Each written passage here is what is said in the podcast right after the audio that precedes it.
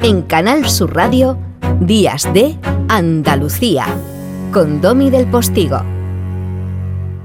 Juan Luis Arzuaga, todavía no me he recuperado de tu portada en Nature eh, hace aproximadamente 30 años. Sí, sí, sí. Pues hemos hecho más, ¿eh? Después. No, pero que ya fue la primera de la historia, la historia de la ciencia en España, además. Claro. Y una portada con tres cráneos ahí. Y que decía nuevos cráneos fósiles in Spain. Sí, sí, sí. Fue. Sí, sí. Hombre, yo creo que tuvo muchísimo más impacto que la de, yo qué sé, que la de Javier Bardem desnudo, si la tuviera, vamos. Eran cráneos desnudos, pero es que uno de ellos era el más completo de la historia. Sí, eh, qué curioso, ¿no? Que la arqueología tenga verdadero interés en lo que eh, la vida contemporánea no tiene, ¿no? Parece que la vida contemporánea, por todo aquello de la identificación del erotismo con el, el pulso de la vida, ¿no? Tiene más interés por la carne que por los huesos. Sí. Bueno, nosotros lo que estudiamos no- es la carne, ¿eh? Nos interesa la vida, no la muerte. Eh, lo que pasa es que lo- los documentos que estudiamos son huesos en paleontología, pero, pero lo que nos interesa es lo vivo. Ya. Somos apasionados de la vida. Último descubrimiento de esa colina de los huesos, Juan Luis, eh, ¿en qué estáis? Bueno, pues hemos hecho una publicación histórica eh, el año pasado, eh, sin ir más lejos.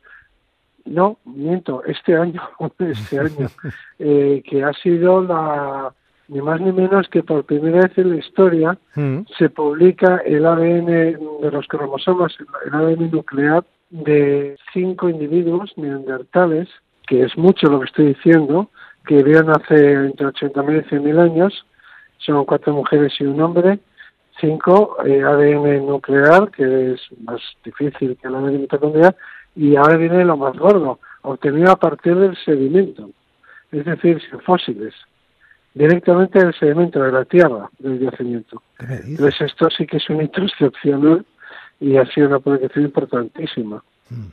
Tú sigues siendo director del Museo de la Evolución Humana allí en Burgos, ¿no? Soy el director científico, sí, me Sí. los contenidos. Sí, mm, bueno, te pillamos porque, bueno, hemos aprovechado esa visita que ha patrocinado la térmica en Málaga, porque ahí estáis hablando. Curiosamente, ese último libro que nos lleva a un pensamiento que más que ser el último es el primero, ¿no? O sea, ¿qué nos hace humanos, ¿no? Redondeando. Pero no sé yo, ¿qué... Le he estado yo dando vueltas antes de ponerme ante el micrófono digo, ¿qué le digo yo Juan Luis para no quedar como un payaso, ¿no? Digo, porque para que parezca que Pues- es... Verás, ¿qué nos hace humanos? ¿No comernos Pues a hay nuestras crías como hacen los leones o llevar una tarjeta de crédito? No, bueno, las madres eh, en general, todos los mamíferos son muy amorosas.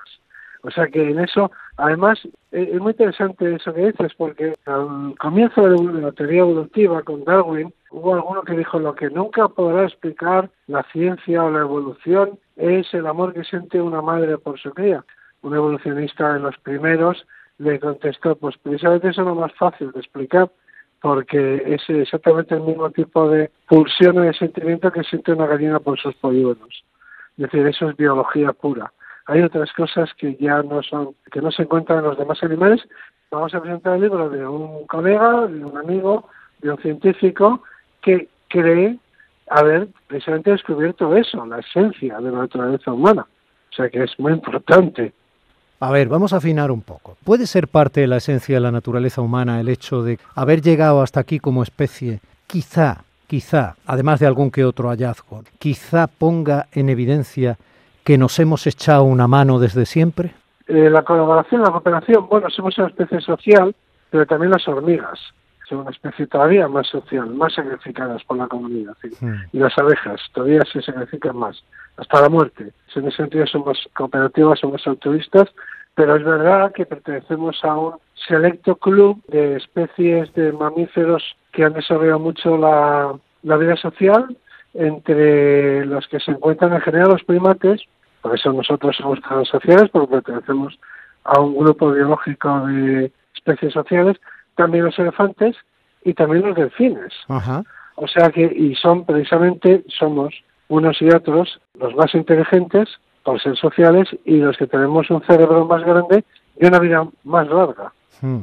Bueno, ¿y por qué? A ver, yo intento acercar, esto es como el del chiste, ¿no? Tú lo que quieres es que me coma el tigre, ya, pero yo lo que quiero es por qué no somos nosotros delfines. Hombre, porque eh, la verdad es que estamos un poco lejos, porque nos separamos en líneas diferentes hace millones de años. Pero lo que hay que decir es que, de todas formas, por lo general la pregunta mm, se suele hacer al revés, ¿por qué los demás, por qué los de no son humanos? ¿no? Porque parece que la evolución es simplemente convertirse en humano, pero la evolución tiene múltiples múltiples líneas, la evolución es, no comparto el espacio, y bueno, pues una línea se especializa en, en el medio acuático, otras se especializan en los árboles y luego se bajan de los árboles, que es nuestro caso. Hmm. Mm, somos una más de las ramas del gran árbol de la vida, lo que pasa es que somos la única rama de ese árbol que está formada por individuos que se hacen preguntas.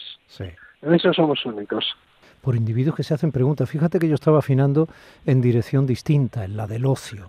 Tú sabes que aquí en el sur andamos de feria en feria, estamos en la feria de Sevilla, vamos a, estamos en cruces, vamos a ir, hemos tenido cruces, vamos a ir ahora a la feria del caballo de Jerez, luego seguirán otras ferias y he pensado yo, quizá eh, la esencia del ser humano está en que hace ferias. Bueno, en cierto modo sí, porque en las, en las ferias lo que se hace es lo que se ha hecho siempre, ¿no? Conocer gente, relacionarse, de las ferias salen salen relaciones, salen parejas, salen finalmente hijos. O sea que no deja de ser una referencia, un lugar de un, momento y una oportunidad para, para relacionarse y conectarse. Sí, eh, cuando encuentren el esqueleto de un feriante acérrimo, probablemente tenga desarrollada la parte alta, la parte de, de, las, la parte alta de las costillas, quizá, y los homoplatos porque son las que más se utilizan al bailar, ¿no? Pero ¿cómo van a encontrar esqueleto de nadie si nos incineran a casi todos ya? Bueno, pero como a mí me, esta costumbre de la incineración es una costumbre que, me parece que tiene mucha tradición, porque los romanos incineraban. Precisamente ahora, en este momento, estoy en el Museo de Málaga mm. y hay una magnífica colección del mundo clásico, del mundo romano, y los romanos no enterraban, hasta el final del imperio. O sea que los romanos se incineraban y esta, esta bueno, costumbre que hay ahora de incinerarse, pues no deja de ser una vuelta a nuestras raíces más clásicas. Ah, bueno, en todo caso, detrás de la broma hay algo real, ¿no? Sin huesos, sin a pesar de que el sedimento ya Pero es el ADN. Ahora sabemos más que nunca de nosotros mismos.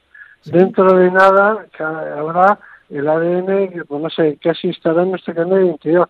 Desde luego estará nuestra ficha clínica. Es que ahora mm, ya conocemos todo nuestro genoma. Es una cuestión puramente de, mm, de coste que cualquiera pueda tener secuenciado su genoma entero. O sea que ahora tenemos ya la información más importante. ¿En qué momento definitivamente nos convertimos en humanos a lo largo de la evolución, Juan Luis? Pues es que habría que ir esta para que se lo contemos. Vamos a dejar sin contestar. Pero no, no, no cabrían nuestros generosos oyentes allí. Sé generoso tú con ellos, danos una pista. Pues mira, voy a dar una pista. Cuando aparecieron las neuronas Jennifer Aniston. Anda. Sí. O sea que hay un tipo particular de neuronas en nuestras De eso vamos a hablar hoy. Anda. De eso va la... No voy a estripar el la, este, este misterio. Bueno, no hacer un spoiler. Bueno, mi admirado y querido Juan Luis Arzuaga, creo que estás demostrando ahora mismo uno de los elementos claves de, ser humano. claro, eso mismo, hay que darle, hay que darle misterio a la cosa, la emoción. La capacidad de generar expectativas con un interés legítimo. la neurona tiene estos se descubrirá hoy y se comentará hoy. Juan Luis Arzuaga, es un placer tenerte siempre por Andalucía y un placer siempre charlar contigo. Gracias por tu capacidad, por tu sentido del humor y gracias por tus éxitos que sentimos un poco nuestros, ¿vale? Gracias, un abrazo. Un abrazo grande, gracias. Adiós, adiós. En Canal Sur Radio, Días de Andalucía, con Domi del Postigo.